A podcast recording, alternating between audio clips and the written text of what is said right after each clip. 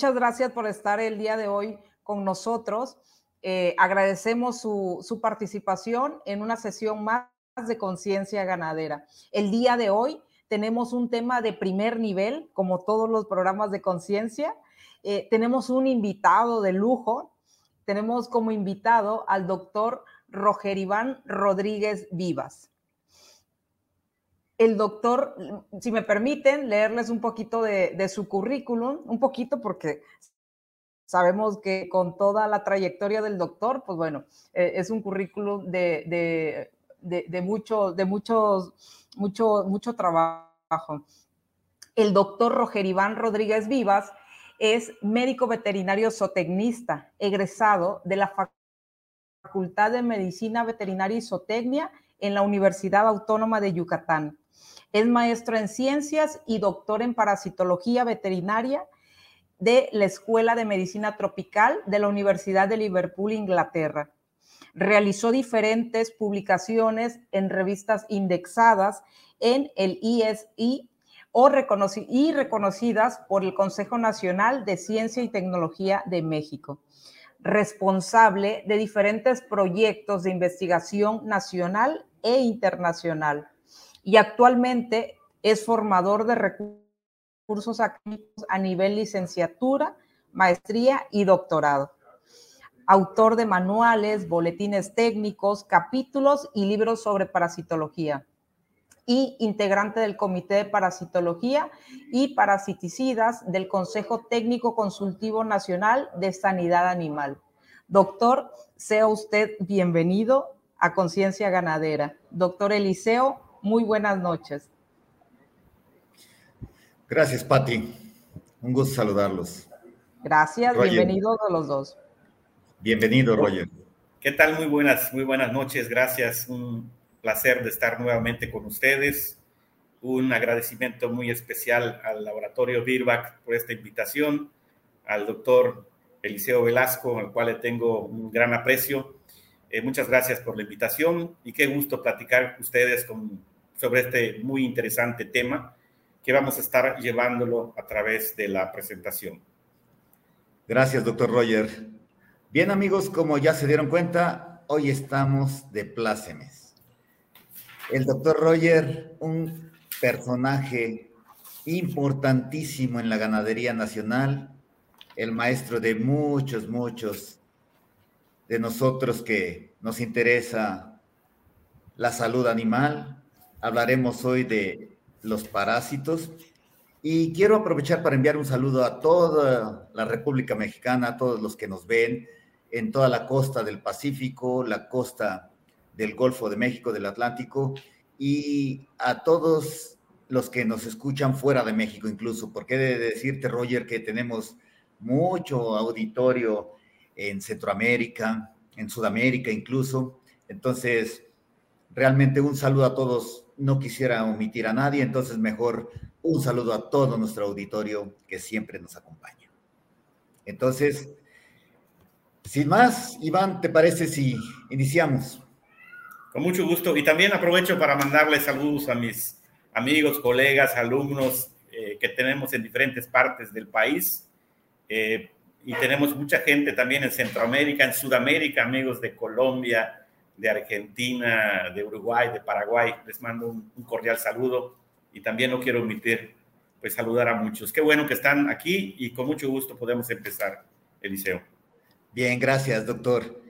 Vaya tema, ¿no? Este impacto de la parasitosis en la ganadería.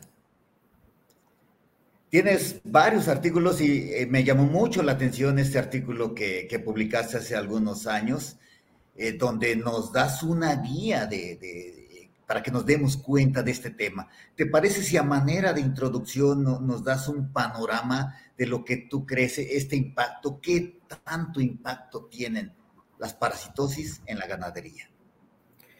Eh, qué bueno que lo mencionas, Eliseo. Eh, hace bastantito tiempo, digamos en el 2016, tuvimos la oportunidad de convocar a nueve expertos eh, nacionales, con la asesoría también de dos expertos internacionales, para poder evaluar los impactos económicos que producen las principales parasitosis en la ganadería bovina mexicana. Eh, lógicamente que hay una metodología para poder realizar este tipo de estimaciones económicas, porque esto le da sustento a todos los trabajos y a las medidas de prevención y control, donde hacemos un balance desde el punto de vista costo y beneficio. En, este, en este estudio que publicamos en el 2017, que con mucho gusto pueda ser extensivo este trabajo, identificamos cinco grupos de parásitos que son los más importantes en la ganadería bovina y podría decir también en toda América Latina, incluyendo el norte eh, de América, los Estados Unidos. Dentro de esto identificamos, por ejemplo, que las garrapatas y las enfermedades transmiten son de lo más importante en la ganadería bovina. Los nemátodos gastrointestinales por diferentes géneros como Hemoncus, Coperia, Tricostronchilus, Bunostomum y otros, y otros parásitos asociados son de muchísima importancia también para el ganado. Eh, fasciola hepática en ciertas regiones del país y, también en Latinoamérica es de, mucha importancia. Y por supuesto las coccidias, principalmente en animales jóvenes, las moscas hematófagas eh, juegan un papel importantísimo para la salud y la producción animal. Eh, hay algunas otras enfermedades que también son importantes, otras moscas, otros protozoarios, sin embargo, no tenemos esa información en cuanto a la investigación que hemos realizado en México y en algunas partes de Latinoamérica, que no nos permite hacer estas estimaciones económicas.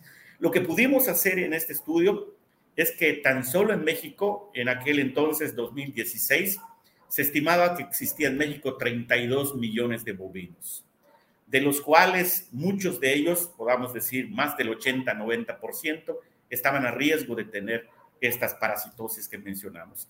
Y hicimos una estimación y en total la producción animal, en este caso la ganadería bovina, deja de ganar 1.400 millones de dólares al año en México por concepto de estas parasitosis, siendo las garrapatas y las enfermedades que transmiten las más importantes, seguida por los nematodos gastrointestinales y otras. Y un dato muy importante, Eliseo, es cuál es la estimación económica que causan las diferentes parasitosis en el país, en el ganado bovino, y estimamos que es aproximadamente 45, 45 dólares americanos que se deja de producir anualmente por cada bovino que tengamos en el país, el cual representa pues algo muy, muy alto, alrededor de 900 pesos, 1000 pesos, que deja de ganar un productor si no considera las principales parasitosis en la ganadería bovina.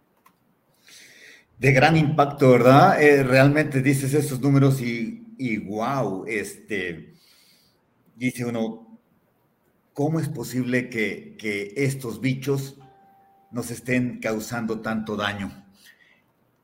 Bien, entonces, en base a estos grupos de, de parásitos que, que comenta Roger, ¿te parece si, si no si nos centramos en particular en hablar de estos pequeños grupos, ya nos dijiste, las garrapatas y, las enfermedades que transmiten tienen un gran peso.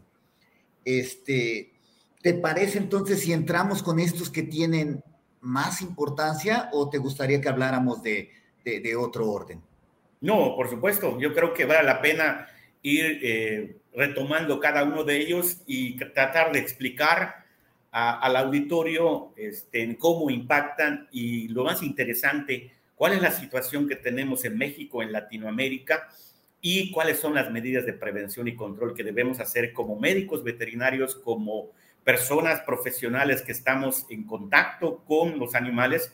Y por supuesto si hay algún productor, esperemos que aquí existan los productores que son las personas más interesadas en estos temas, pues podamos orientarles de cómo nosotros podemos hacer las medidas de prevención y control para evitar ese impacto económico que tienen estas parasitosis en la ganadería, en la ganadería de América Latina. Bien, entonces empezando por las garrapatas, eh, ¿cómo consideraríamos eh, desde la perspectiva la importancia de conocer esta dinámica de la población? Es decir, conocer la ecología y la dinámica que tienen las poblaciones de garrapatas para poder así en un momento dado definir ese momento o la decisión de tratamiento, Roger. O sea, ¿En base a qué?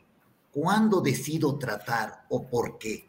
Esto conociendo la dinámica que tiene la población en, mi rancho, en mi región, eh, esa ecología, eh, cómo influye esto para tomar la decisión. Y luego otro aspecto, si te parece, eh, la resistencia. Realmente, hoy por hoy, la resistencia es un factor que vaya, todo ganadero se preocupa por esa resistencia que ya tiene la garrapata a los ixodicidas. ¿Cómo ha influido esta habilidad que, ha desarrollado la garrapata para que los productos o los ixodicidas ahora tengan diferente eficacia? Ah, ¿Se ha modificado esta eficacia que tienen los productos por este fenómeno? E, esos dos aspectos creo que son trascendentales dinámica poblacional, el momento que decido y cuándo para hacer el tratamiento y, este, y cómo la, la resistencia influye eh, en esta residualidad que tienen los productos o su eficacia. Eh, muy buena observación que haces, Eliseo. Yo creo que para poder estudiar eh, el comportamiento de las garrapatas en, una ganadería, es importante conocer primero los aspectos biológicos del parásito. Eh, saber cuáles son las especies de garrapatas que están presentes en diferentes zonas del país, en diferentes zonas de Latinoamérica. Eh, principalmente definir si son garrapatas de un solo hospedador, si son de tres hospedadores, porque las medidas de prevención y control pueden variar un poco en relación a esto. Yo te puedo decir, Eliseo, y a todo el público le puedo mencionar que las principales garrapatas que afectan al bovino en México y en Latinoamérica es la garrapata común, es decir, la garrapata Rhidicephalus bophilus microplus. Esta es una garrapata de un solo hospedador. Pero también hay otras especies de garrapatas que pueden impactar a la ganadería bovina, como el caso de el, el género Amblioma, muy presentes en, diferentes zonas del país. Eh, la denominamos hoy en día eh, Amblioma mixtum en lo que es la parte de México y en algunos en algunas áreas de, Sudamérica con la reclasificación taxonómica, Amblyoma cajenense, que ha sufrido pues una, una reclasificación. Es importante que sepamos esa dinámica de población que tiene. ¿Cuántos ciclos de garrapatas se dan al año? Yo les podría decir que en el sureste del país, estamos hablando de Campeche, Yucatán, Quintana Roo, Tabasco, Veracruz, eh, Chiapas, eh, esta garrapata común del ganado bovino presenta cuatro ciclos anuales, es decir, presenta cuatro picos de eh, presentación alta durante todo el año. Y principalmente las primeras manifestaciones de picos altos, donde hay una alta infestación de garrapatas, se dan en las épocas de sequía. Es decir, en este momento estamos en el mes de abril, mayo, junio, es cuando tenemos el primer pico más importante de estas garrapatas.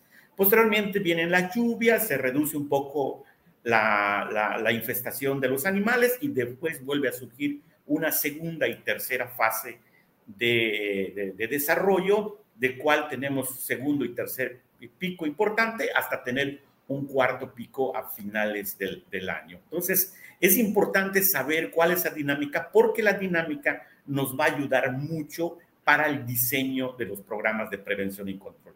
Por supuesto, Eliseo, cuando a mí me hacían este tipo de preguntas hace 25 años, 30 años que, estoy ejerciendo la profesión, me preguntaban y me decían, oye, ¿cada cuándo debemos bañar a los animales contra, contra las garrapatas? Y la respuesta en aquel entonces era, pues cada 21 días si queremos erradicar y cada 30, 40 días si queremos controlar. Esa pregunta, si hoy en día me la hicieran, por supuesto que la respuesta es un poquito ambigua, pero yo les voy a decir, deben bañar a los animales o tratar a los animales cuando en realidad tengan una carga parasitaria que permita entonces afectar la producción y por lo tanto dar una desparasitación, en este caso el uso de un garrapaticida en este momento. ¿Por qué razón? Porque hoy en día hay una presión de selección de poblaciones y esas poblaciones van haciendo poblaciones resistentes. Y hoy en día en México, tú bien lo mencionabas, Eliseo, hay un problema grave de resistencia, pero no solo en México, en Latinoamérica, en Colombia, en, Brasil. Brasil es uno de los países que más problema tiene de resistencia. Argentina eh, presentan problemas serios de, resistencia. Y no solamente a un producto químico o a una familia, sino a diferentes familias. Es decir, hay familias como los organofosforados, como los piretroides, las amidinas, las lactonas macrocíclicas, las fenilpirazolonas. Hay varias familias de productos y las garrapatas van generando, se van seleccionando genéticamente y van haciendo resistentes y los productos ya no empiezan a ser efectivos. Pero lo más interesante, Eliseo, es que hoy en día no es solamente el hecho de presentarse resistencia única, sino que hay resistencia múltiple.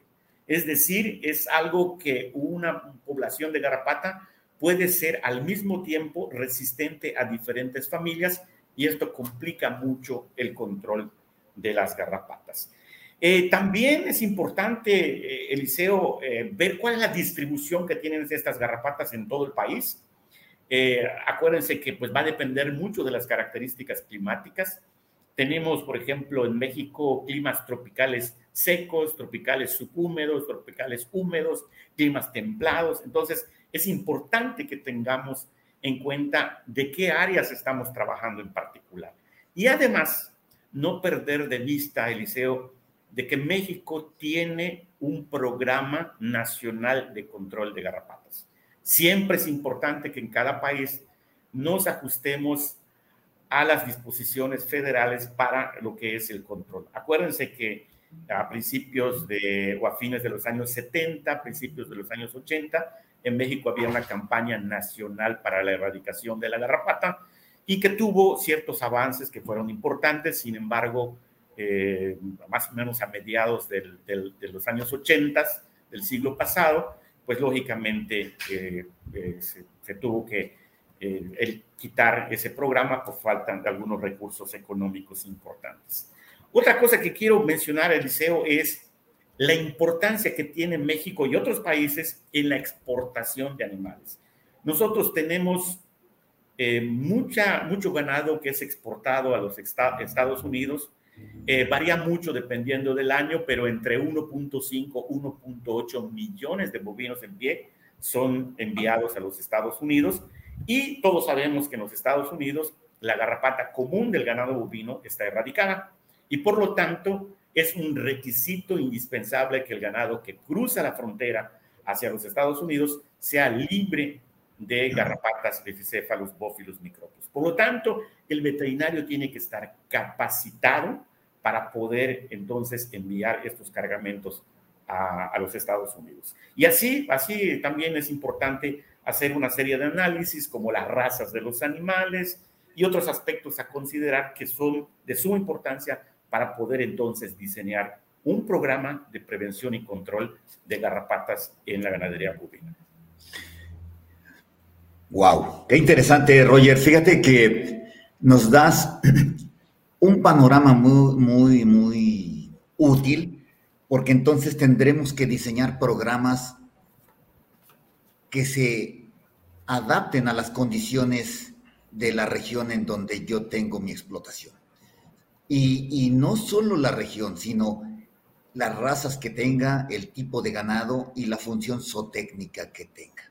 Entonces, es decir, tendremos que diseñar trajes a la medida en base a todas estas condiciones medioambientales que permiten entonces a la garrapata tener ciertas complicantes para su desarrollo o bien para que florezca esa población generándome un problema que se salga de control de, mis manos y que afecte mi, población, ¿no? Entonces, eh, muy interesante esto que, que, habla sobre el umbral, de en qué momento tratar y no irme guiando por una calendarización que lo que hacía en el pasado es llevarme a una gran presión de selección, como bien nos dices, que nos trae esta resistencia, ¿no? Entonces, muy interesante y para esto, desde luego, pues están los profesionales, ¿verdad? Que, ellos nos pueden guiar paulatinamente y diseñar esos programas que me van a dar la rentabilidad en mi negocio. Muy, interesante. Sí, Eliseo, fíjate que haces una muy buena observación de un concepto que utilizamos los veterinarios, que es el umbral económico. Es decir, eh, vamos a concluir cuando veamos todos los, parásitos que podamos tener en la charla del día de hoy. Vamos a, decir que, bueno, la ganadería, eh, dejarnos del concepto de erradicar las enfermedades, principalmente esas, esos agentes que son endémicos, y, entonces irnos hacia programas de control donde podamos decir, bueno, aquí se rebasa el umbral económico, aquí le está costando al productor, aquí está teniendo un problema de salud los animales. Entonces, esto lo vamos a manejar un poco eh, cuando veamos un poquito de moscas. En la mosca se, aplica mucho eh, el momento en el cual decidimos dar un insecticida para el control de moscas. Y el mismo ocurre con las garrapatas, que el veterinario los técnicos, la gente que está directamente trabajando con el ganado pueda decir, bueno, ya es momento de dar eh, un tratamiento a estos animales y esto nos va a permitir reducir esa presión de selección y lo más interesante aquí, Eliseo, prolongar la vida útil de los productos que tenemos disponibles en el mercado. No tenemos muchas herramientas que funcionen en perfectas condiciones y por lo tanto las que funcionan tenemos que promover para que estos se pueda prolongar su vida útil. Wow, pues eh, quisiéramos, yo creo que no nos alcanzarían unos 10 programas para hablar de garrapata, entonces vamos a tener que ir desahogando todos los puntos porque si no, no vamos a avanzar, Roger.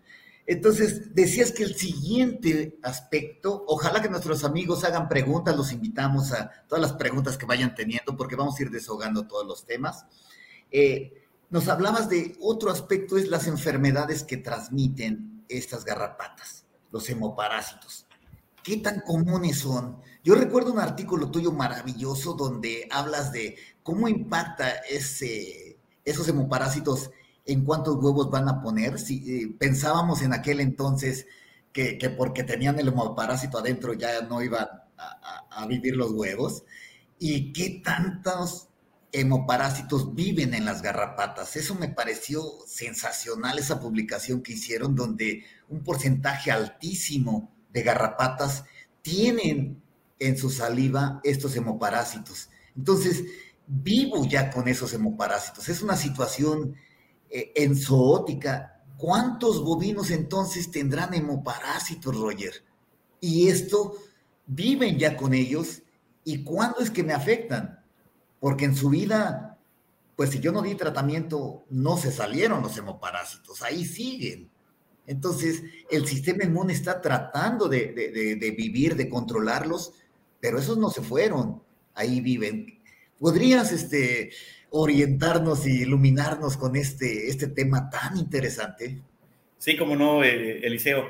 Eh, aprovecho para ver los comentarios que están haciendo en, en el chat. Hay muchísimos saludos de gente de Tabasco, de Chiapas, de, del Estado de México, de Querétaro, no, no, pues Coahuila, de Guerrero. Hay muchísimos comentarios y qué bueno que, que, estén haciendo estos comentarios.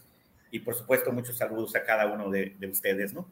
Eh, algo muy interesante que manejas, este, Eliseo, y una de las cosas es que no solamente es el problema de las garrapatas, sino también las enfermedades que transmiten. En el ganado bovino, básicamente en México, hay tres agentes que son muy importantes. Anaplasma marginale, que es una riqueza que parasita los glóbulos rojos, y dos especies de babesias, Babesia bovis y Babesia biquemina, que son protozoarios que afectan también a los glóbulos rojos. En algunas zonas de Tabasco, por ejemplo, podemos encontrar tripanosoma. Eh, eh, en Latinoamérica, especialmente Colombia, hay problemas también de trepanosomiasis en el ganado bovino. Entonces, eh, pues es, es, mucha la, las enfermedades que pudieran ser transmitidas por estas garrapatas. En uno de los estudios que mencionas, creo que de ese te mencionas este, en el nos dimos la tarea de ver cuántas garrapatas estaban infectadas, por ejemplo, con babesia. Y vimos que al menos en el sureste del país, el, el 20% de las garrapatas estaban infectadas y eran capaces de transmitírselo a algún animal susceptible. En México tenemos diferentes regiones. Eh, hay un concepto que manejamos que se llama estabilidad, que puede ser estabilidad enzótica o, o endemicidad. Quiere decir que hay la presencia de garrapatas, hay la presencia de los hemoparásitos y por lo tanto hay una inmunidad de acto, que es lo que buscamos ahorita con el, con el COVID, ¿no? O sea, tratar de que la gran mayoría estemos vacunados, se pare la transmisión y haya algunos casos esporádicos. Cuando se supera esa estabilidad, se da un concepto que, que llamamos brote, es decir, hay una manifestación exacerbada, en este caso de la manifestación clínica de un hemoparásito, en, una, en un ato bovino. Entonces, eh, cuando hay estas manifestaciones de brote es porque hay algún desbalance en lo que es eh, el manejo de los animales en cuanto al control de la garrapata, algún estrés nutricional, algún estrés de manejo, algún transporte de los animales. Entonces, se pierde esa estabilidad y se presentan entonces clínicamente la, la enfermedad. Entonces, estos tres agentes son muy importantes en México, producen eh, problemas graves, principalmente de tipo anémico. Los animales bajan su hematocrito, es decir, la concentración del volumen de la sangre en relación al volumen total de la sangre. Normalmente un bovino debe tener entre 35 38% de hematocrito y entonces, eh, cuando hay problemas de hemoparásitos, se puede reducir hasta menos de 20%, y esto pues conduce a problemas de tipo anémico, y ustedes pues lógicamente pueden imaginarse animales con estas condiciones difíciles de recuperar, y por supuesto le va a afectar la, la producción animal. Eh, también nosotros intentamos hacer y ver el impacto que tienen estas hemoparasitosis en la ganadería bovina, sin embargo, no fue posible porque no tenemos información en México de cuáles son los casos relacionados con babesia, con anaplasma, por ejemplo, algunos abortos que se producen, no nos diferencia si ese aborto es producido por anaplasma, por babesia, no nos dice que es por otra enfermedad y por lo tanto no podemos utilizar esos valores para poder estimar las pérdidas económicas. Pero estoy casi seguro de que se tiene un gran impacto en la producción animal y por lo tanto necesitamos nosotros eh, tener bien establecido nuestro programa de control de los vectores, en este caso la garrapata Rhipicephalus bophilus microbius es una garrapata eh, vectora biológica, es decir, que el ciclo biológico de la riqueza, en el caso de anaplasma, y de babesia, en el caso del protozoario, se reproduce dentro de la garrapata, llega a las glándulas salivales y por lo tanto es, es, capaz de transmitirlo con la picadura a un animal susceptible cuando entonces inocula la saliva y entonces esa saliva va con todos los, los agentes que pudieran ser transmisibles. Qué interesante, Roger. Fíjate que eh, este concepto que hablas de la estabilidad que, que tienen los individuos a, coexistir con esta, con esta problemática que que llega a ser tolerable en su organismo, suena interesante porque eh, si bien en esa región donde vivían, donde estaban, había ese equilibrio, ¿qué sucede cuando los trasladas? De por sí ya metes un estrés al, al bovino, ya lo habíamos hablado en otros programas, donde el bovino no está hecho para viajar en camión. Entonces lo subes a un transporte donde pues nunca el bovino en su historia evolutiva debía subir a un camión y luego lo ponemos en un alto desafío, por ejemplo, en los corrales, en el feedlot. Eh, aprovecho para enviar un saludo a, a todo nuestro auditorio eh, que tiene los corrales de engorda y, grandes amigos, donde nosotros somos los proveedores de, de esos animales. Entonces, ¿cómo deberíamos de prepararnos en este concepto del negocio de la carne, los proveedores y nuestros clientes ante este ante este hecho, vaya, de que, de que los animales tienen hemoparásitos y que van a llegar a ciertos desafíos. ¿Esos desafíos se los estamos trasladando o, por el hecho de que llegaron a otro clima, ya los, los hemoparásitos se salen de ahí y, este, y no hay problema? ¿Qué, qué nos podrías agregar de eso, Roger? Fíjate, Eliseo, eh, esta pregunta va muy en relación a una observación y a una consulta que tuve casualmente el día de ayer, de que en el norte del país sabemos que están los engordadores de ganado, sabemos perfectamente que una gran cantidad de animales están engordando en el norte del país. Y entonces lo que hacen ellos es traer ganado de diferentes zonas del país. Y muchas veces cuando llegan los animales, pues llegan en, un, en, un, en, las engordas y lógicamente se mezclan animales de diferentes orígenes. Eh, esta mezcla de animales junto con el transporte que tú, tú decías, transportar un animal, no sé, del sureste del país, vamos a, vamos a pensar Campeche, Yucatán, llevarlo hacia Coahuila, llevárselo hacia el mero norte del país, pues lógicamente que va a implicar muchas horas de estar en carretera, un estrés grandísimo para el animal y entonces viene una inmunodepresión en los animales.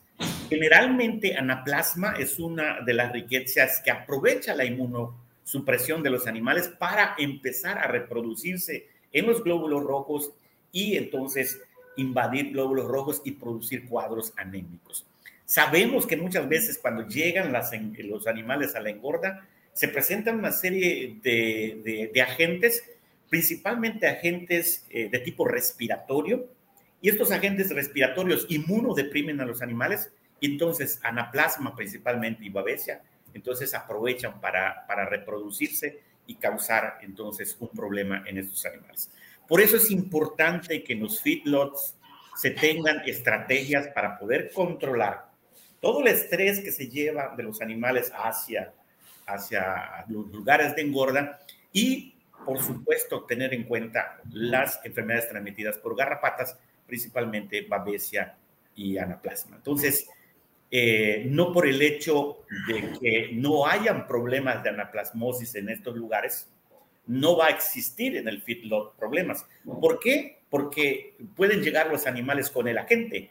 puede existir que no hayan las garrapatas, pero la gente ya está presente y puede estar presente de una forma crónica o de una forma de un portador, pero cuando sufre una serie depresión en el sentido del estrés y una inmunodeficiencia, entonces es cuando estos parásitos entonces salen a relucir y a causar problemas importantes a la ganadería de, la, de las engordas, principalmente en el norte del país.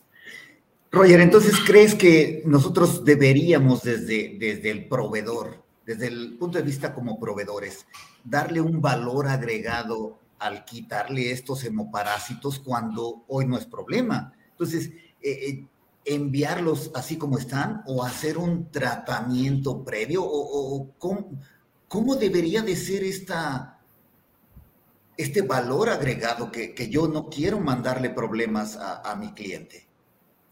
Creo que un, un, este, un, tratamiento integral que los que manejan los feedlots lo saben perfectamente, eh, un programa de transporte correcto de los animales, eh, un programa que cuando llegan los animales, pues atender a los problemas básicos que tienen, que saben perfectamente cuáles son los problemas básicos respiratorios, diarreicos, no olvidarse de los hemoparásitos, que es un dato importante.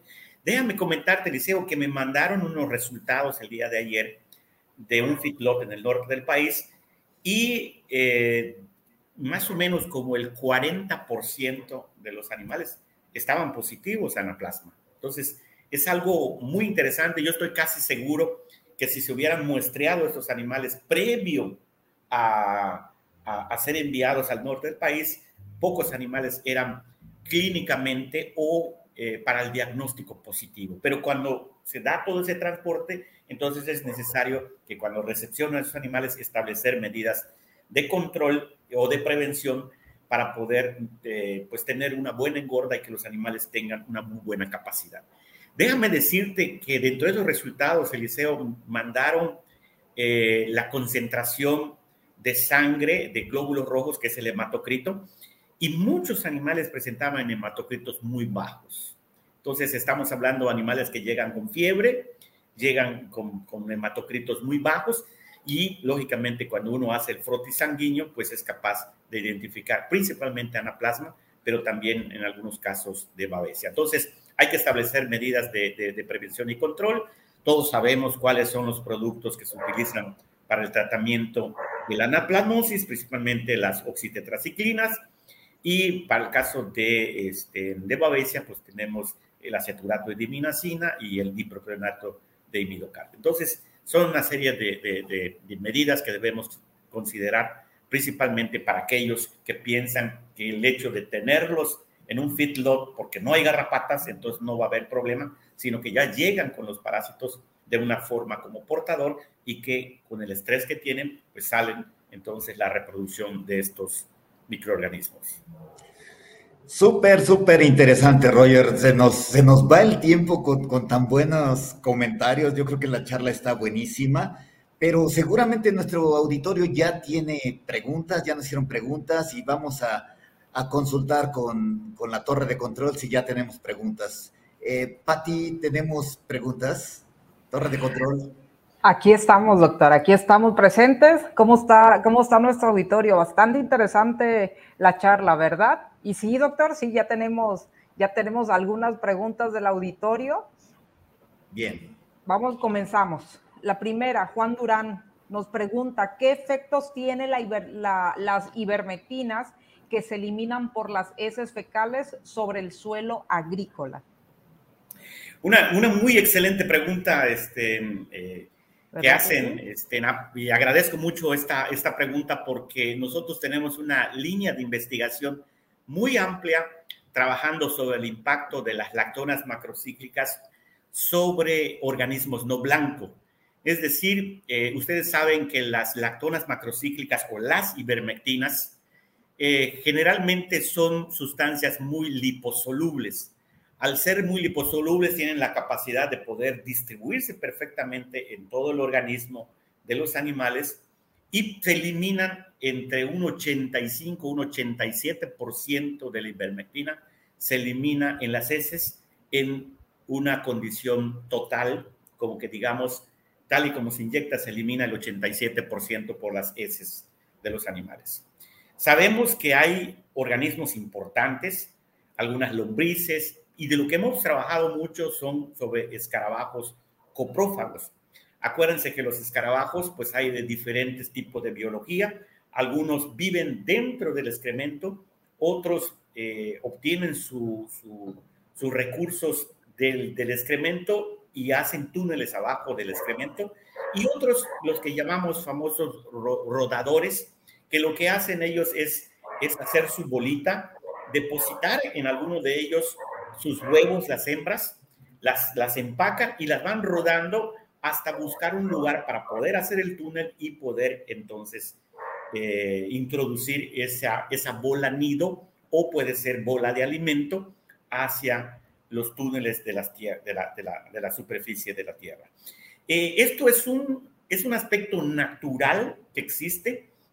Dentro de los estudios que hemos hecho, podemos ver que los escarabajos coprófagos, al menos en el sureste del país, muy estudiado, por ejemplo, en Veracruz, tenemos algunos estudios en Veracruz, algunos estudios en Tabasco, en Quintana Roo, en Yucatán, y los escarabajos coprófagos pueden incorporar hasta un 60% de las excretas al suelo, el cual es muy importante porque, lógicamente, al hacer los túneles, lo que hace es airear el suelo eh, e introducir materia, materia orgánica al suelo y esto le va a dar una mayor fertilidad al suelo y vamos a tener pastizales mucho, mucho, con mucho más calidad. ¿Qué es lo que está pasando con estas lactonas? Pues lógicamente, eh, como son insecticidas, entonces están de una otra forma eh, teniendo un efecto sobre los escarabajos. Déjenme decirles que el impacto importante no está en la mortalidad directamente de los adultos, sino lo que hace es reducir su capacidad reproductiva. Es decir, un escarabajo hembra que pone, no sé, 70 huevos, eh, le reduce su capacidad reproductiva en un 80, en un 60%, entonces en vez de que ponga 80 huevos, van a poner solamente 15 huevos y esos huevos van a dar entonces origen a escarabajos coprófagos. Y conforme vayamos, vayamos utilizando más estas lactonas macrocíclicas, vamos a reducir las poblaciones de escarabajos, principalmente en los, en los pastizales. Déjeme mencionarte, este, Eliseo, que en México y en muchas partes de Latinoamérica hay diferentes presentaciones comerciales de lactonas macrocíclicas. Por ejemplo, la ivermectina se vende al 1%, al 3.15, al 4%, igual que la doramectina al 1%, y la moxidectina se vende al 1%, pero también al 10%. Entonces, va a depender mucho la concentración de la lactona macrocíclica. Si es de corta acción 1%, va a tener un efecto menor y si es una lactona de, que tenga un largo eh, periodo prolongado, como las de 3.15, las de 4% y por supuesto las de 10%, van a causar mayores problemas a los, los organismos no blancos y en este caso a los, a los, a los coprófagos. Entonces, es importante que nosotros entonces podamos eh, conocer qué productos estamos utilizando, utilizarlos en los momentos propicios. Eh, los escarabajos o la gran mayoría de las especies de escarabajos se reproducen principalmente cuando hay mucha humedad, cuando hay, este, cuando hay eh, época de lluvia. Entonces es importante nosotros crear ciertos mecanismos que podamos nosotros controlar ese aspecto. Y otra cosa interesante, hay que conocer la dinámica de excreción de las ivermectinas cuando son inyectadas a los animales. Es decir, cuando tú inyectas la ivermectina, ya sea 1%, 4 o 10%, eh, en aproximadamente entre el día 4, 5, 6 es cuando hay la máxima concentración de la ivermectina o de las lactonas macrocíclicas y van bajando hasta tener un periodo de persistencia, pues si es de 1%, más o menos cuatro semanas, si es de 3.15, más o menos como unos 45 días, y si es, se trata del 10%, pues puede tener hasta 60 días de persistencia. Entonces, el punto crítico del uso de lactonas macrocíclicas está entre el día 4 y el día 6 después de darle tratamiento a los animales, donde la concentración altísima de eh, lactonas macrocíclicas se van a excretar en las heces. Acuérdense, se excreta una muy buena cantidad y se excreta tal y como es la lactona macrocíclica. Entonces, ¿qué es lo que quiero decir aquí? Que tenemos que crear conciencia de que ciertos productos son muy buenos para controlar parásitos. Las lactonas macrocíclicas son de lo mejor que ha existido. Eh, sin embargo, tenemos que tener un uso responsable de estos, de estos productos. Eh, el que quisiera, tenemos una amplísima línea de investigación. el año pasado, el año pasado, 2021, eh, publiqué un artículo sobre el impacto de las lactonas macrocíclicas sobre las poblaciones de escarabajos y hago un gran resumen de todo esto que les estoy mencionando y cuando gusten, pues con mucho gusto me pueden escribir. Ustedes tienen mi, correo, creo que por allá va a salir mi correo y con mucho gusto podemos hacer un poquito más amplia este tipo de, de, comentarios. Gracias, Roger. Sí, muy, muy, interesante el tema. Creo que es charla de todos los foros e, este tema. Y, bien lo mencionas, no solo las ivermectinas, son todos los insecticidas sobre todos los organismos no blancos. Entonces, eh, invitamos a nuestro auditorio, quien quiera tomar un café con el doctor Roger y compartir todos esos temas. Ya pusimos su correo. De verdad, no, no van a sentirse defraudados. Una gran charla con el doctor Iván. Entonces, amigos, de eso se trata este foro. Conciencia ganadera es de que tengamos eso, la conciencia ganadera. Gracias, este, Patti. Eh, ¿Tenemos alguna otra? Sí, claro que sí, doctor, claro que sí. Recuerden, estamos hablando del impacto de la parasitosis en la ganadería nacional y tenemos muchísimas preguntas del auditorio. Torres Reynoso nos pregunta, en anemia por garrapatas, ¿podemos hacer transferencia de sangre más hierro vitaminado o solo hierro? Muy buena, muy buena pregunta, muy buena pregunta. Eh, si tenemos, por ejemplo, problema de hemoparásitos, llámese de babesia o de anaplasma, eh, el principal signo importante aquí es la anemia. Y todo va a depender del hematocrito que tenga o del número de glóbulos rojos por microlitro de sangre. Eh, las transfusiones sanguíneas son muy buenas. las transfusiones sanguíneas son recomendables, principalmente aquellos, en aquellos animales con un alto valor económico, en, eh, principalmente sementales o vacas en, muy buena producción este, de leche. Eh, sí, por supuesto, es, es, recomendable. Pero lo primero que hay que hacer es hacer el diagnóstico, eh, diseñar un programa de control, darle un babesicida o un anaplasmicida. Hoy en día algunos laboratorios, ahí voy a hacer algún comercial, manejan ambos productos en un solo, en un solo medicamento y entonces este, pues nos puede ayudar un poquito a llegar al laboratorio para decir si se trata de anaplasma y babesia. Y creo que por aquí estuve viendo también que cuál es la diferencia entre anaplasma y babesia. Eh, son cuadros clínicos muy similares que clínicamente eh, sí se podría hacer la diferenciación entre ellos. Sin embargo, el diagnóstico este, definitivo se hace a través, a través de, laboratorio. Otras medidas que se hacen entonces es restablecer eh, la condición hematopoyética del animal, es decir, proporcionar hierro, por supuesto, vitamina B12, que es muy importante. También es importante dar antipiréticos, porque todos los hemoparásitos, llámese babesia, anaplasma, y lo primero que se va a manifestar es una elevación súbita de la temperatura y por supuesto, si tenemos la posibilidad de hacer una transfusión sanguínea, pudiéramos tener ese, ese éxito. El grave problema de las transfusiones sanguíneas, les voy a ser sinceros, es la cantidad de sangre a transfundir. Eh, si estamos viendo un animal de 600 kilos, eh, ¿cuánto necesitamos transfundir en ese animal para poder restablecer su condición eh, de glóbulos rojos en ellos. Acuérdense que pues tiene una gran cantidad de litros de sangre y el hematocrito que normalmente era de 35%, para que tú subas a través de una transfusión el hematocrito, pues tienes que poner muy buenas cantidades de, de sangre a transfundir. Entonces, en un animal de esos hay que transfundir, no sé, 4, 5, 6 litros, el cual no es muy fácil poder hacer esto. Eh, y esto nos complica un poquito porque, este, lógicamente, este, pues es difícil poder, no sé, 6, 7, 8 litros de sangre a un animal. Sin embargo, alguien también hacía una pregunta, ¿cuánto tiempo puede permanecer un animal con hemoparásitos? Pues va a depender mucho de la especie de hemoparásito que se trate.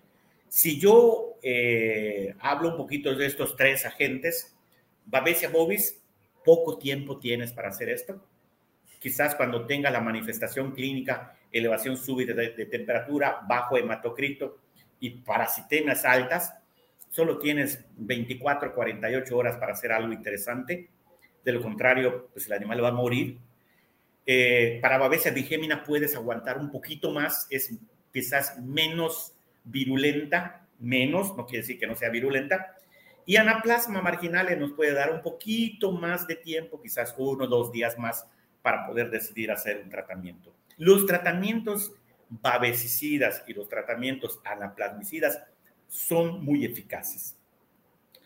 El problema es todo lo que ha desencadenado el anaplasma o la babesia. Todo ese mecanismo, todos esos glóbulos rojos que entran, salen del glóbulo rojo, muchos de ellos producen lisis, otros salen por procesos de exocitosis, pero dejan el antígeno en la superficie de los glóbulos rojos y cuando llega a órganos, principalmente a hígado y a vaso, son fagocitados por los macrófagos. Entonces hay una fagocitosis increíble y tú puedes ver cómo el animal se deteriora a pesar de que tú ya le diste tratamiento. Eh, tú puedes ver un animal que tiene 30 de hematocrito y al día siguiente tiene 25 y al día siguiente tiene 20 y al día siguiente tiene 15 y con 15 ya que ese animal se está muriendo. Entonces, es importante el diagnóstico, el diagnóstico principalmente eh, a tiempo para poder realizar este tipo de actividades. Interesante, interesante. ¿Tenemos alguna otra pregunta, eh, Pati? Sí, doctor, continuamos con preguntas, claro que sí. Invitamos al auditorio que nos siga escribiendo, que nos sigan haciendo sus preguntas. Si, si no alcanzamos a responder alguna de ellas, pues bueno, sabemos que más adelante nosotros, le, el doctor, se las compartimos, se las hacemos llegar, doctor Eliseo, y les damos eh, respuesta, a todas las preguntas que nos hagan en, este, en esta sesión. la, la otra pregunta, el médico veterinario Juárez Velázquez nos pregunta, también tendríamos que hacer algo al agostadero para que se elimine la garrapata. ¿Qué productos se utilizarían? Wow, esa sí es una excelente pregunta. Muy difícil de contestar, ¿ah? déjeme decirle que, es muy difícil. Eh, voy a aprovechar, este, me da mucho gusto, estoy viendo aquí en, comentarios y en el chat, hay gente de Estados Unidos, de Dakota, un, abrazo muy fuerte, hay gente de Guerrero, hay gente de Durango, de, de, Oaxaca, qué bueno, me da muchísimo gusto, de Morelia, me acaban de saludar algunos amigos de Morelia, qué bueno que están, qué bueno que están aquí presentes. ¿Qué hacer con las garrapatas que están en la pradera?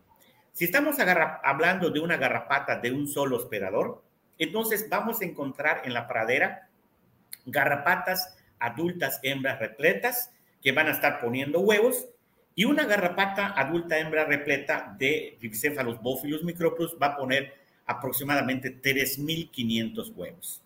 De estos se van a incubar, dependiendo de las condiciones climáticas, y aproximadamente entre un 85 y 90% van a eclosionar. Es decir, vamos a tener 3.000 larvas disponibles en la pradera. Esas 3.000 larvas, si se juntan con las miles de garrapatas que, que, van a caer allá, entonces vamos a ver millones de garrapatas en la pradera. ¿Qué podemos hacer en la pradera? Pues hay alguna serie de, de pasos que podemos hacer. Utilizar productos químicos como por ejemplo un piretroide, una midina, un organfosforado en las praderas, no es recomendable. No es recomendable porque hay muchísimos organismos que viven lógicamente en las praderas que son de gran utilidad y si usamos esos productos de una forma descontrolada, pues lógicamente vamos a tener un efecto y un desequilibrio ecológico en estos lugares. Además, la contaminación que pudiera tener de utilizar productos directamente en las praderas y posibles intoxicaciones en los animales. ¿Qué es lo que normalmente hacemos? Podemos hacer rotación de praderas, que es importante. Acuérdense que cuando hacemos rotación de praderas, no solamente el hecho de rotar, sino el tiempo de ocupación y el tiempo de descanso que tenemos que darle a las praderas. Es decir, es decir eh, necesitamos darle tiempo a que las larvas que están en la pradera sean expuestas a las condiciones climáticas y que estas, estas larvas se desequen y mueran. Entonces, hemos hecho varios estudios en los cuales hemos determinado cuándo es el momento propicio para hacer las rotaciones de praderas. Me va a causar un poquito de, dificultad de, explicarlo, pero yo pudiera decir que si vamos a rotar las praderas, y vamos a regresar los animales a la misma pradera de, posteriormente, que lo hagan antes del día 25. ¿Por qué? Porque ya a partir del día 30 de que estuvieron los animales, van a empezar a haber muchísimas, muchísimas garrapatas. O la otra, dejar del día 25 hasta el día 40, 42, para que se expongan esas garrapatas a las condiciones climáticas y haya mucha mortalidad de larvas en, en las praderas y poderlo pastorear, no sé, al día 40, al día, al día 42. Entonces, entre el día 30 y el día 40 es el de máximo riesgo. Entonces, todo va a depender de la capacidad que tenga la pradera, lógicamente, de soportar la carga animal y también la época del año. Si en el trópico, por ejemplo, bueno, si es época de lluvia, lo podemos hacer cada 25 días, si es época de seca, pues lo podemos hacer cada 40 días y que los animales regresen a estos. Otra medida que hemos utilizado es el uso de hongos en, en tomopatógenos, es decir, hay varios hongos y de los principales que hemos estudiado es un hongo que se llama Metarrhizium anisopliae.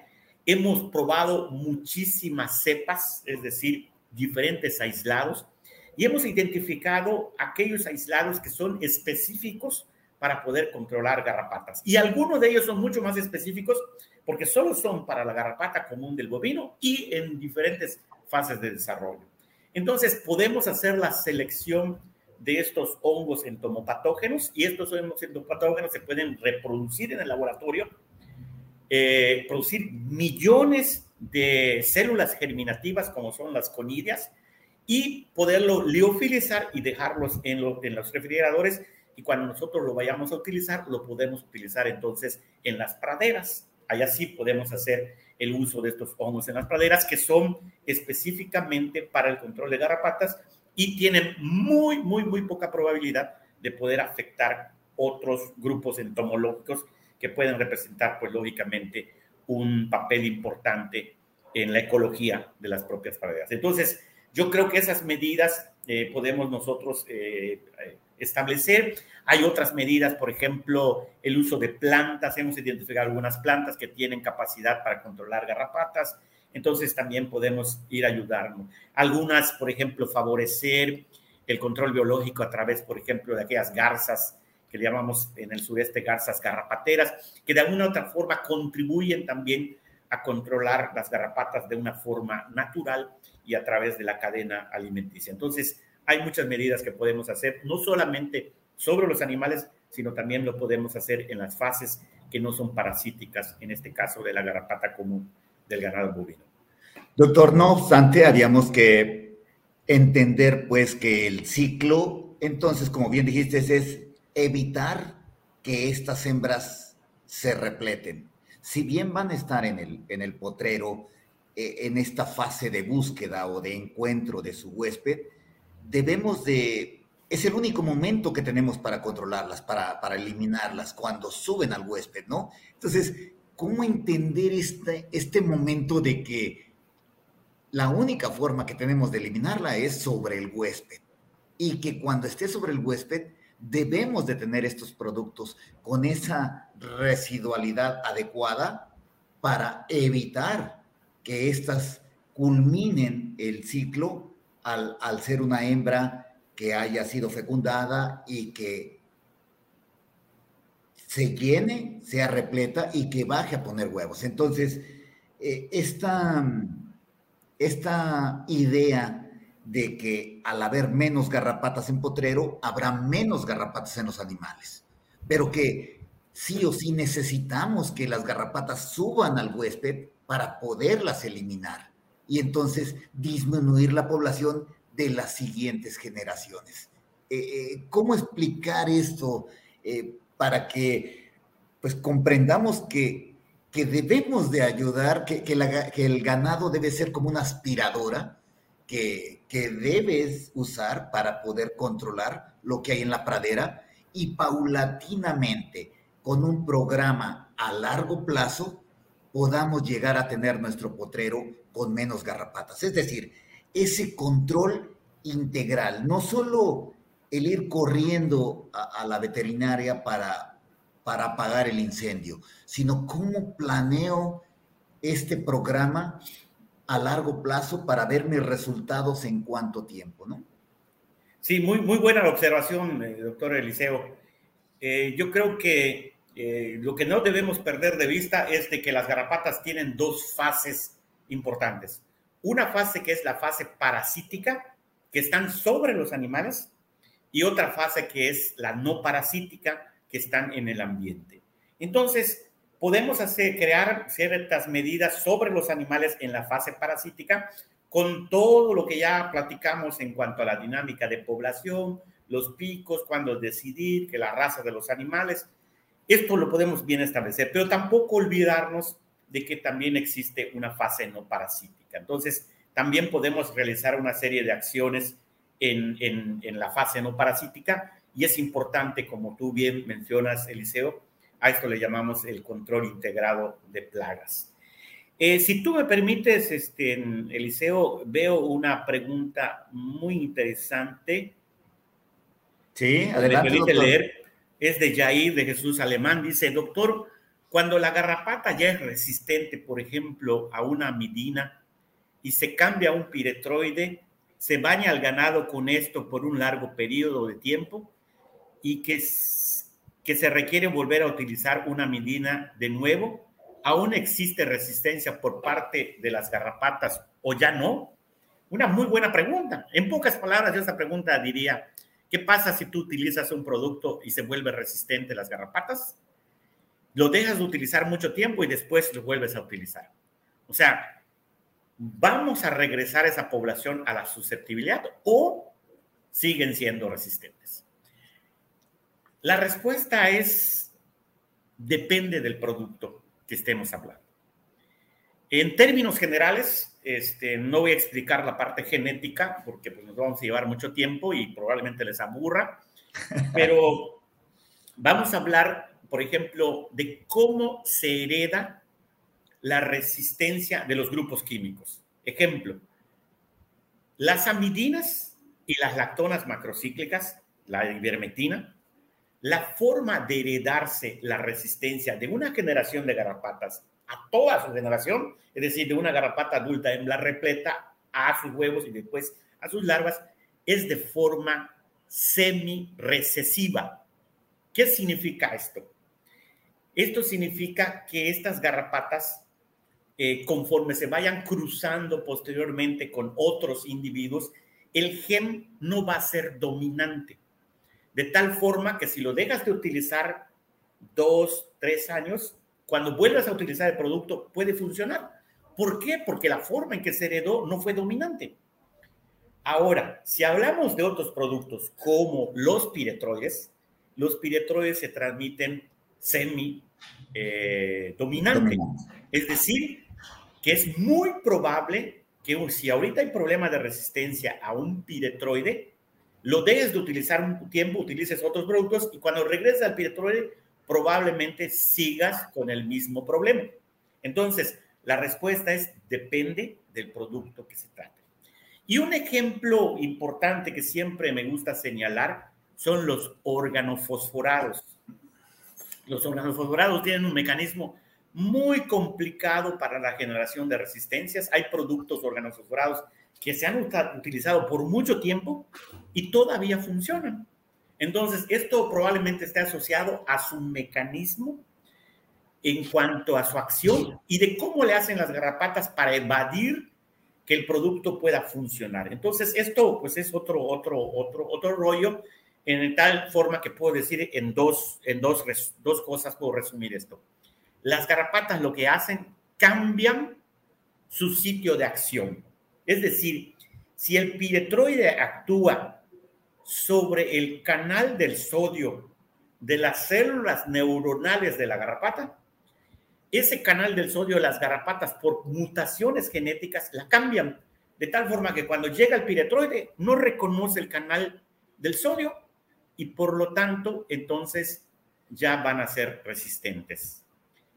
Y la otra es que las garrapatas producen exacerbadamente, o sea, en cantidades superiores, enzimas que son, eh, que tienen la capacidad para, para este, desdoblar, para, para tener un efecto contra los productos químicos. Entonces, eh, esto hace que cuando llegue el producto vengan las enzimas y esas enzimas entonces puedan desdoblar el producto y el producto no tener una acción. Entonces, es un poquito complicado hacer esto, pero más o menos esto es la respuesta a, esta pregunta muy, muy interesante y, y qué bueno, qué bueno que, que, hicieron esta pregunta y saludos de Chiapas, saludos de Tamaulipas, de Morelia. Un abrazo a todos. Gracias, doctor. Eh, Pati, ¿tenemos más preguntas o este, avanzamos con otros parásitos? Tú dime.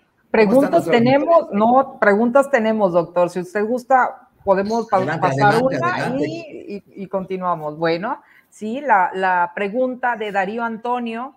Dicho de otra forma, anaplasma babesia está frecuentemente en el ganado y se manifestará cuando, cuando exista inmunosupresión? Excelente, yo creo que muy buenas preguntas y esas son las que las preguntas de, reflexión. Bien, Darío, me da mucho gusto que hayas preguntado esto. Eh, la, la respuesta es depende de la zona en que nos encontremos. Si en una zona hay estabilidad enzótica, es decir, hay mucha garrapata, hay mucho mucho agente y los animales desde el nacimiento tienen eh, a la madre que le pasa a través del calostro defensas.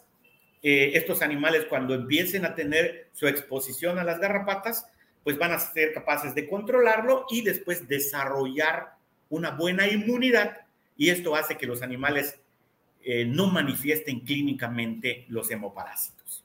Esto es bajo un estado de estabilidad enzótica.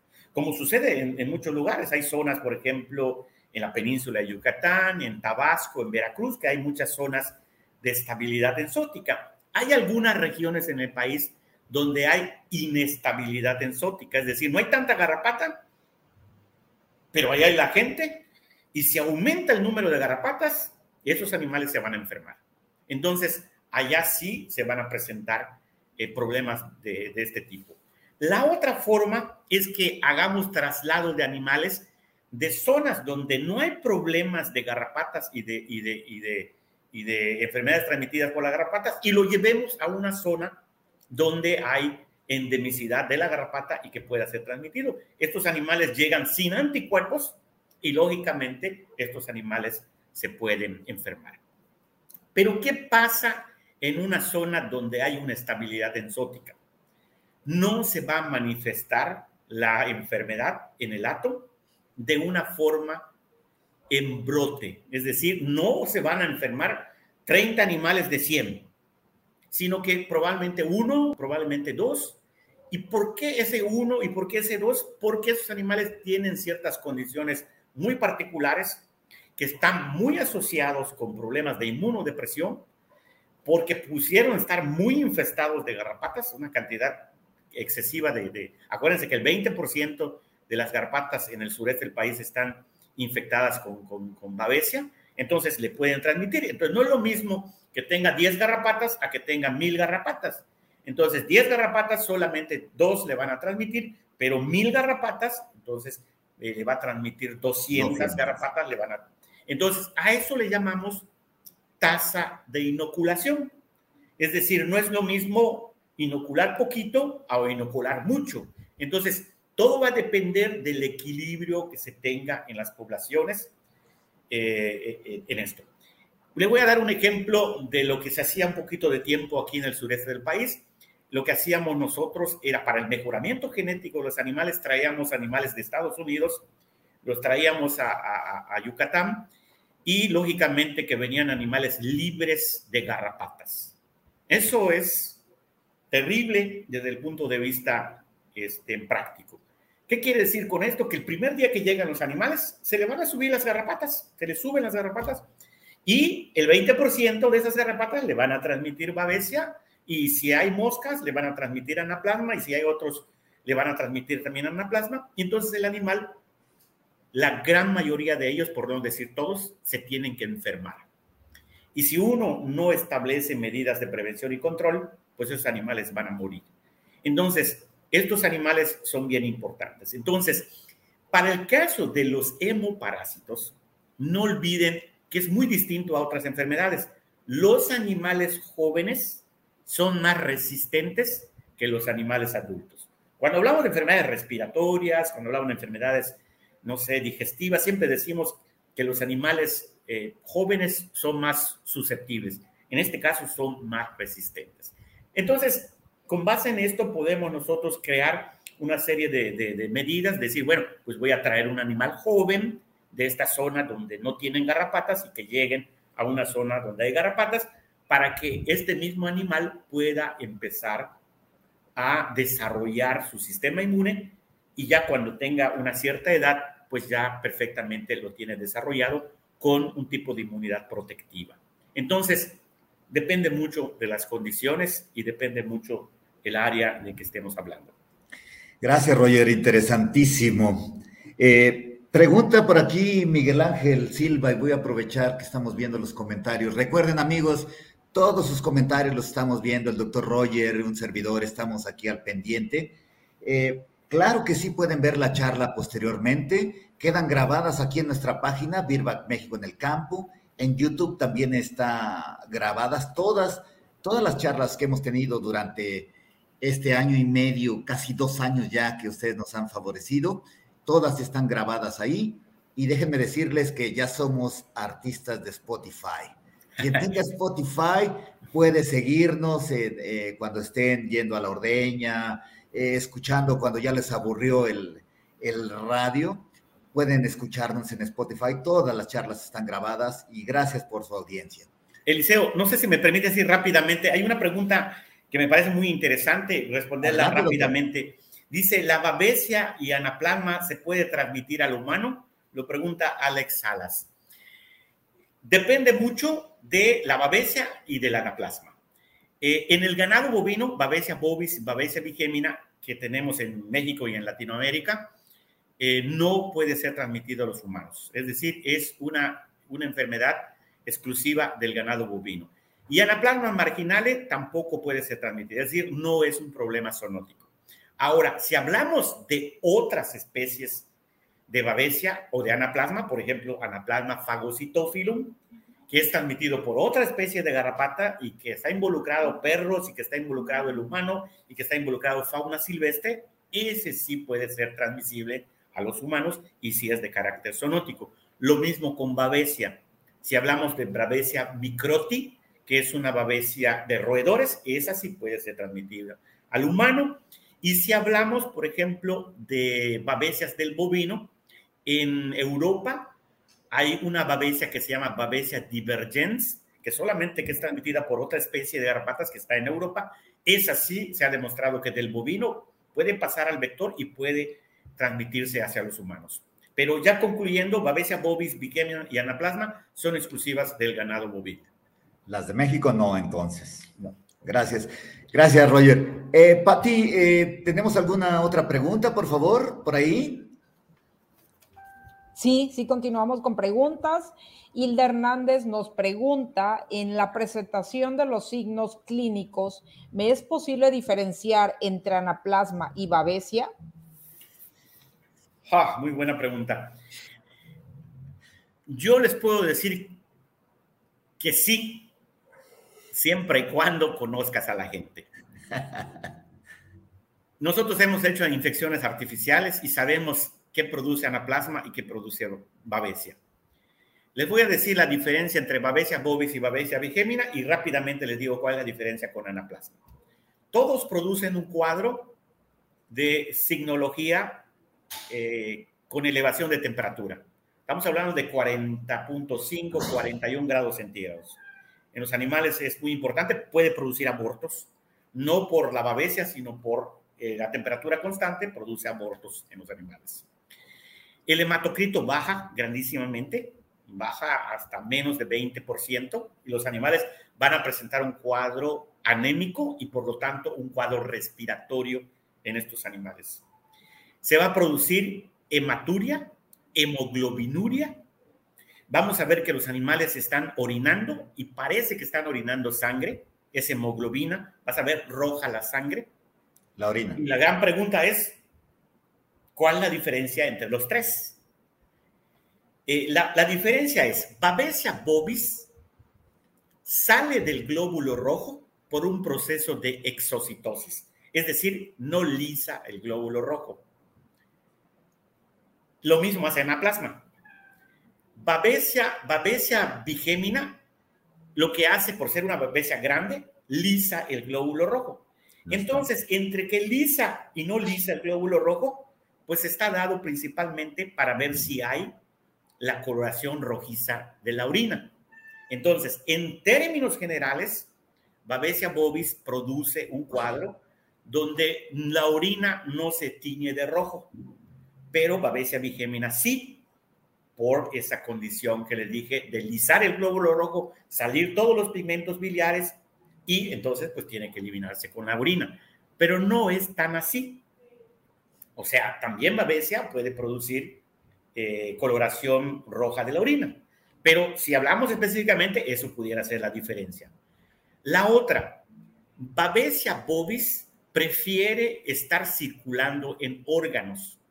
Es decir, cuando un animal muere y yo me voy al encéfalo del animal, hago y saco y hago una impronta cerebral, la gran mayoría de los glóbulos rojos que están circulando a nivel cerebral van a estar infectados con babesia. Y las babesias generalmente son babesias bovis.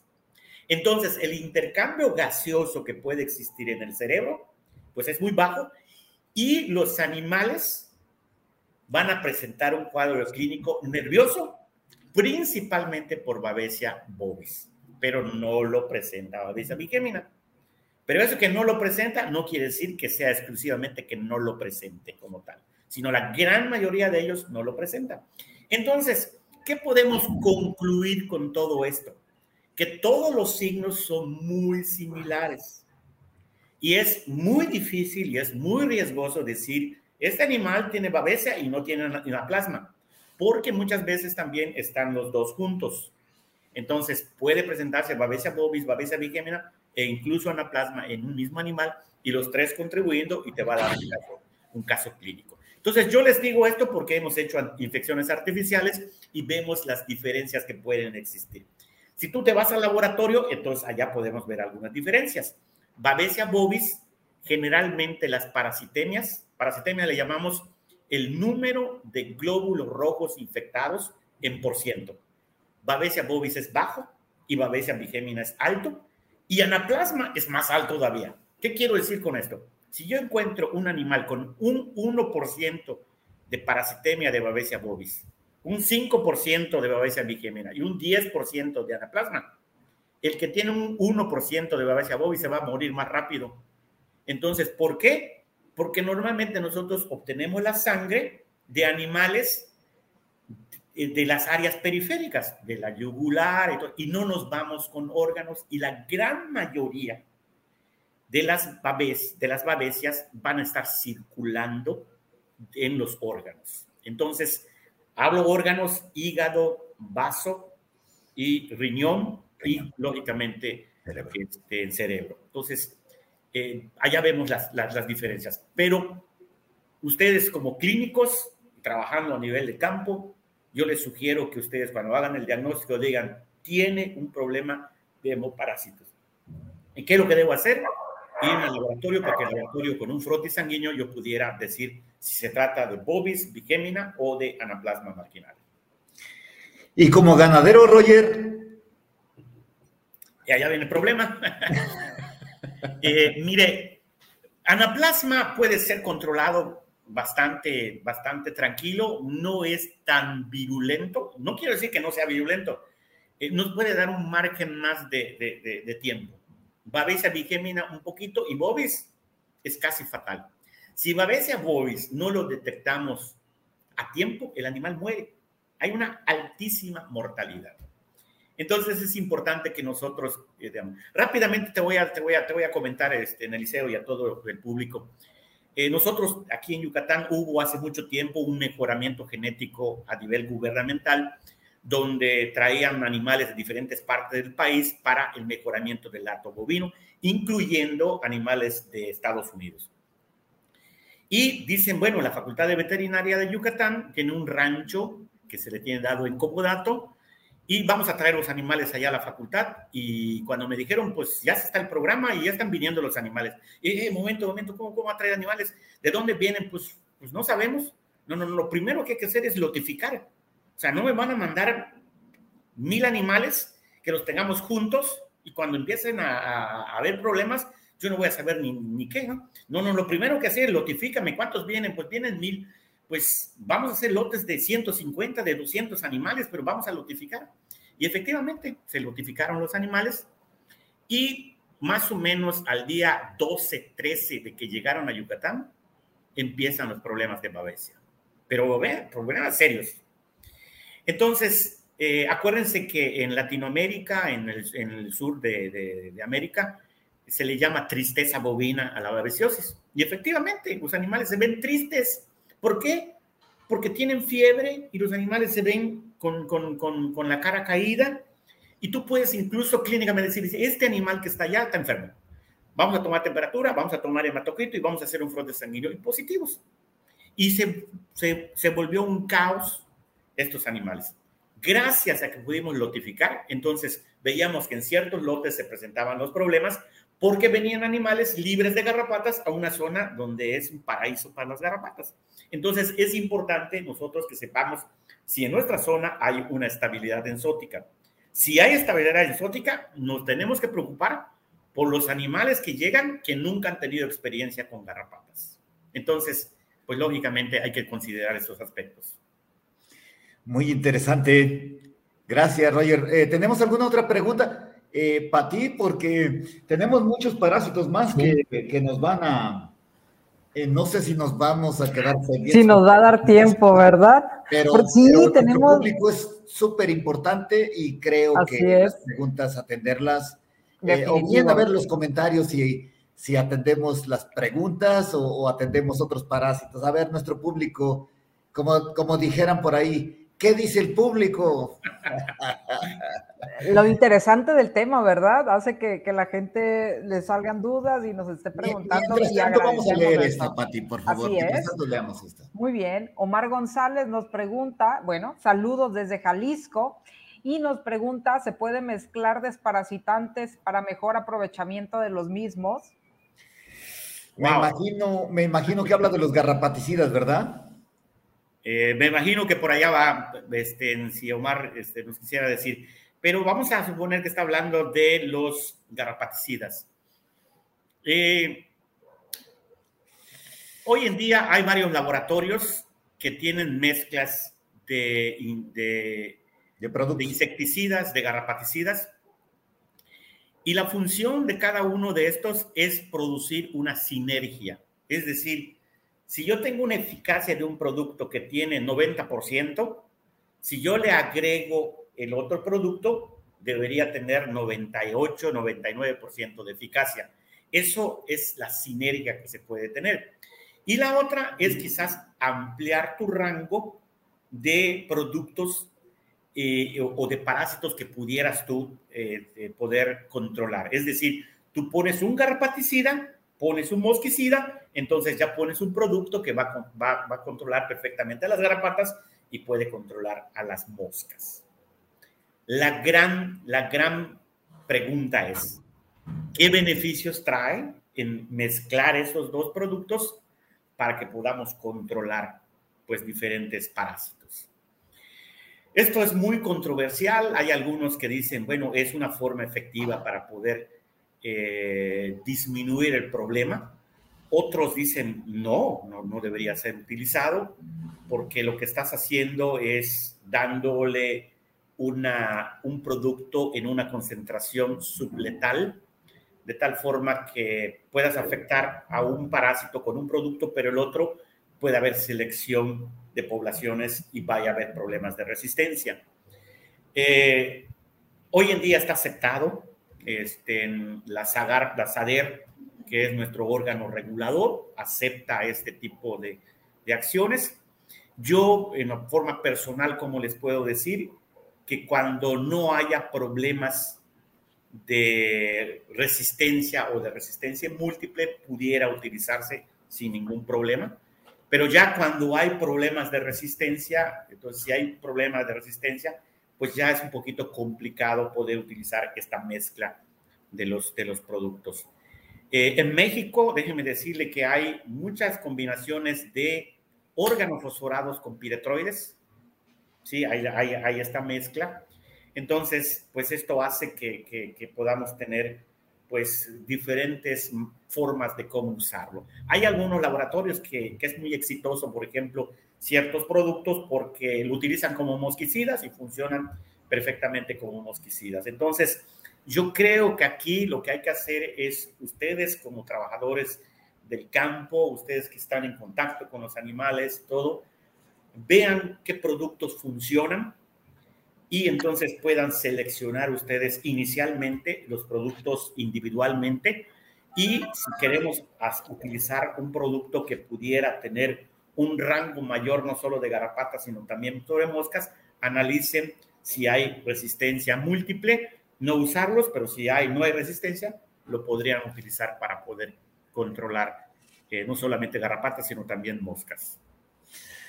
Bien, muy interesante. Gracias, eh, Roger. Fíjense que haciendo la revisión aquí, pues poca gente nos, nos dijo qué hacer, solo Torres Reynoso dice que quiere escuchar de otros parásitos y nuestro público, pues ojalá no se, no se nos vaya, porque también ya el tiempo nos empieza a comer, Roger. Este, yo creo que, si te parece, sería ideal terminar con los ectoparásitos y tal vez en otra ocasión ya iríamos con los endoparásitos. Eh, casi te estoy comprometiendo a que, a que regreses. Con mucho gusto, con mucho gusto, Eliseo. Me encanta, me encanta ese tipo de, de, de actividades, conversatorios que creo que es mucho más útiles que estar allá presentando pláticas y, y resultados, sino que aquí lo interesante es pues aplicar los conocimientos científicos a la parte práctica, ¿no? Como mencionamos al inicio de esta de plática que estuvimos tras bambalinas diciendo, bueno, la ciencia es muy importante, pero si no tiene una aplicación práctica, pues deja de ser ciencia. Entonces, pues qué bueno, qué bueno que podemos aplicarlo. Bien, Roger. Entonces, a nuestros amigos de la audiencia eh, que nos acompañan, recuerden, sigan enviando todas sus preguntas, eh, se las vamos a contestar con mucho gusto. Y hoy vamos a avanzar con otro parásito de los ectoparásitos. Vamos a hablar entonces de moscas.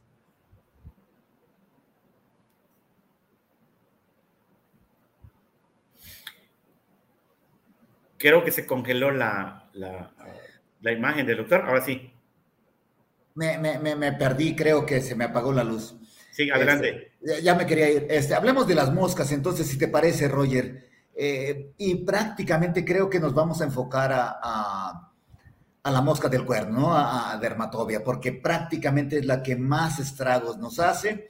Y si hay alguna otra dudas sobre el resto de las moscas, bueno, pues también este, podríamos tocar. Pero, eh, ¿qué es lo que hay que entender de la mosca del cuerno, eh, Iván?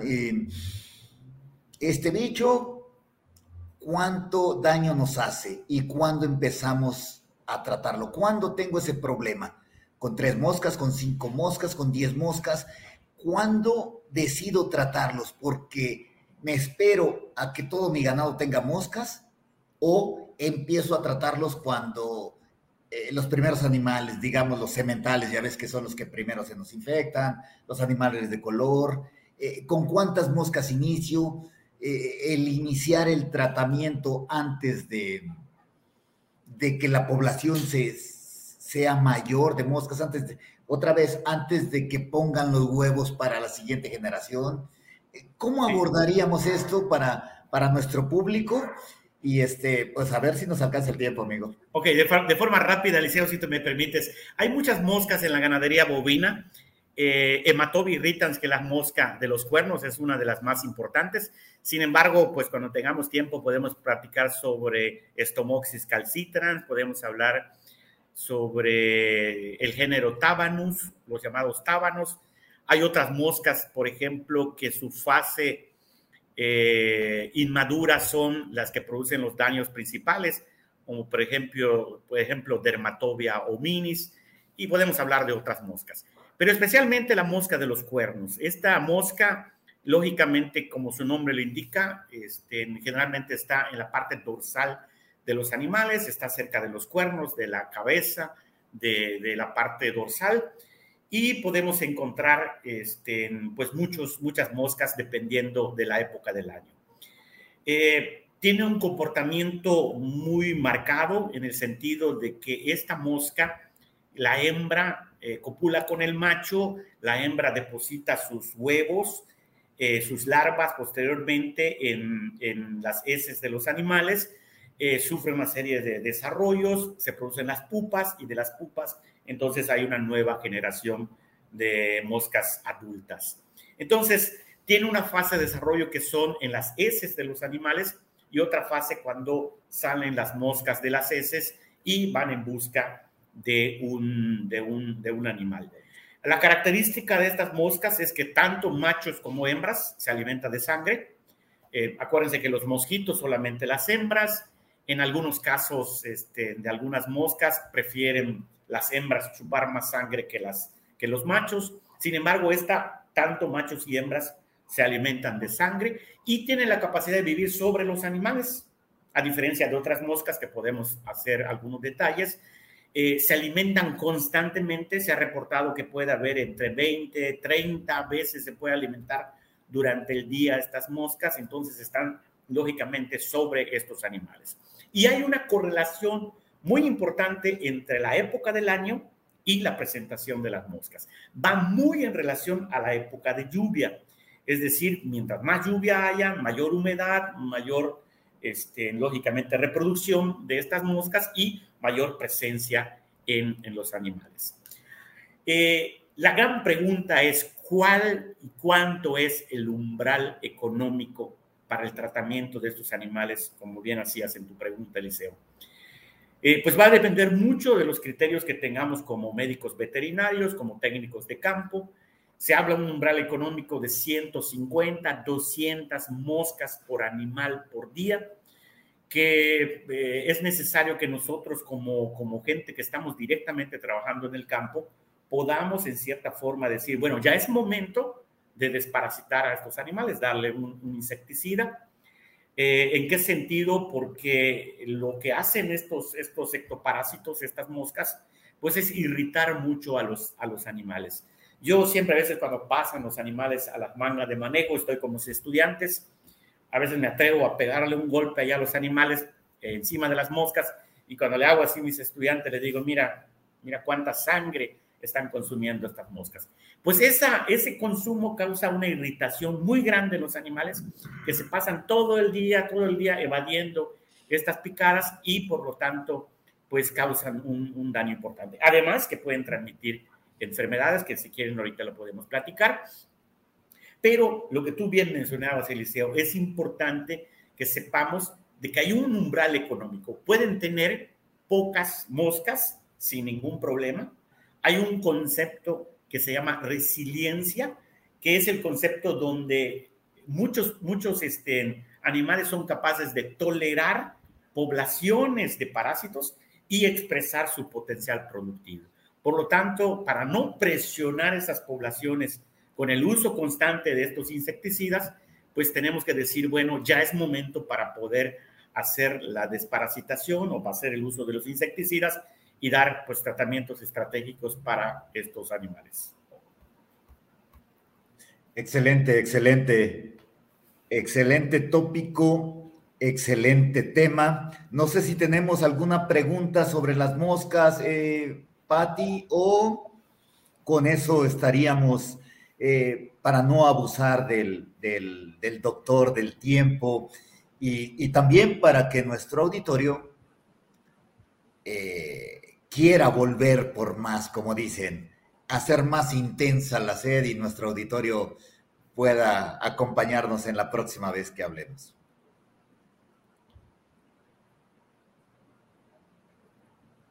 A ver, Patti se congeló. Vamos a leer la pregunta nosotros que si puede morir un animal por moscas. Muy buena pregunta. Eh, hay muchos animales que tienen infestaciones masivas de moscas, eh, principalmente ciertas razas de animales. Eh, los machos, como bien mencionabas, Eliseo, los machos por producir una serie de feromonas son más propensos a tener, a tener problemas de, de moscas. Hemos visto, por ejemplo, animales que durante el día tienen hemos calculado 5 mil, 8 mil moscas sobre el animal, que es una nube de moscas encima de los animales. Y la pregunta es si pueden morir o no de esto. Probablemente no tan, tan drástico de que pudieran morir estos animales por estas infestaciones, pero lo que sí pudiera matar a estos animales son las enfermedades que transmiten. Y una de las enfermedades que pueden transmitir, en este caso de forma mecánica, son, por ejemplo, la anaplasmosis. La anaplasmosis, hay lugares donde no hay garrapata y hay anaplasmosis. Y entonces las moscas hematófagas juegan un papel importante en la transmisión. Y la anaplasmosis entonces sí puede matar perfectamente a los animales. Pero tener arriba del umbral de 200 moscas sobre animal por día es un problema de salud animal, es un problema de la producción estos animales van a tener un bajo rendimiento productivo, entonces es necesario establecer medidas de prevención y control para estos animales. Quien no ha visto la presencia de moscas no sabe de lo que estamos hablando, doctor, porque como bien dicen por ahí, se vuelve loco un animal. Si queremos ver el nivel de estrés, cómo se afecta el bienestar animal, donde la producción de verdad no va a existir. El animal no sabe qué hacer, dónde esconderse por, por evadir estas moscas, ¿no? Eh, otras mismas moscas, las de, las de la cara en los establos, cómo se forman estas manadas este, para tratar de sacudirse a las moscas, esconderse en la parte central, todo un tema, ¿no? Entonces, sí, realmente no se va a morir, pero ni al peor enemigo se lo deseo yo, dicen por ahí. Eh, eh, rápidamente, Norma pregunta, es del doctor Norma Marroquín de la Torre, pregunta, ¿cuál, género, cuál genera mayor pérdida económica entre las moscas? Eh, dentro de las estimaciones económicas que hemos hecho en México, Ritans en la ganadería bovina es la que produce mayores pérdidas. ¿Por qué? Por la cantidad de moscas. Si yo voy en un, en un, en un hato bovino y cuantifico eh, y determino cuáles son la cantidad de moscas que pueden existir, probablemente la gran mayoría sean hematobia este, irritans, una buena proporción sean estomoxis calcitrans, y si estoy en época de lluvia o fuerte, pues podemos tener tábanos. Y podemos tener a los tres a los tres géneros de, parásitos al mismo tiempo y por qué no también pueden tener garrapatas, entonces causar un, detalle. Eh, rápidamente alguien preguntaba si los, los, este, si los murciélagos hematófagos eran considerados como, como ectoparásitos.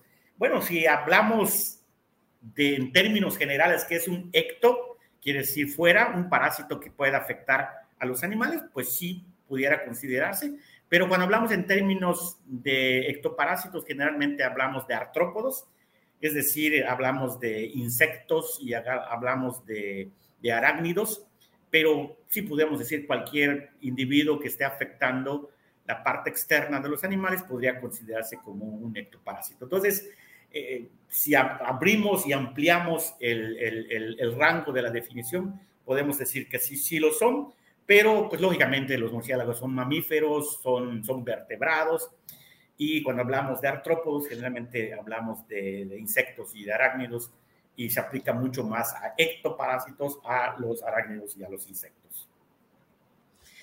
Eh, preguntan, este, no sé, creo que por ahí tenemos problemas con la conexión de Patty y vamos a leer las preguntas. Por ahí preguntan que si las moscas también generan resistencia, doctor. Sí, por supuesto. Es algo... Por supuesto, por supuesto. Y fíjense, fíjense que los ciclos biológicos en las moscas pueden ser más rápidos que las garrapatas. Eh, rápidamente les digo que hay problemas serios en México sobre los piratroides. No hay tantos mosquicidas. Alguien preguntaba por allá cuáles son los mosquicidas. Pueden utilizar organofosforados, pueden utilizarse este, en piratroides. Los piratroides son buenos cuando funcionan porque tienen un, un periodo de residualidad amplio mayor que un órgano fosforado. Entonces, este, pero hay problemas serios de resistencia a los piretroides a nivel, a nivel nacional. Sí, señor. Entonces, eh, parece que estamos llegando al final de nuestro programa. Eh, realmente ha sido un placer, Roger, de verdad. Este, muchas, muchas gracias por, por este tiempo que nos brindaste, todos los conocimientos. Eh, a nuestro auditorio le pedimos que, que siga acompañándonos. Yo creo que Patti tiene problemas de conexión, me parece. Entonces yo creo que eh, vamos nosotros a, a despedir este programa, no sin antes agradecerle a Roger su valiosa participación, todos estos conocimientos eh, ah, aquí está Patti, dice que no la, no la, no la dejemos ir. Patti, por favor, qué bueno. Te no, aquí sigo. Por favor, Patti, por favor, este, despide el programa. Eh, Muchas gracias. Te agradezco muchísimo tu participación, Patti. No, a ustedes, muchísimas gracias también por la invitación. Siempre es un gusto estar aquí en, en una sesión más de conciencia ganadera. Doctor, Jorge, doctor Roger, Muchísimo gusto, bienvenido a Conciencia Ganadera. Con esto ya es la segunda participación, ¿verdad? Sí, cómo no. Pues muchas gracias, muchas gracias al doctor Eliseo, a, Patricia, muchas gracias al auditorio. Veo que está muy interesante, veo muchos comentarios allá eh, positivos y, qué bueno que están aquí con, con nosotros. Gracias nuevamente y esperemos estar pronto con ustedes y con mucho gusto estaremos charlando, charlando sobre algunos temas. Gracias, un enorme, un enorme abrazo a todos. Muchísimas gracias, muchísimas gracias, doctor Eliseo. Gracias por esta sesión de mucho interés. Esperamos contar con su participación. Hasta pronto. Saludos a todos. Saludos a todos. Gracias. Buenas noches.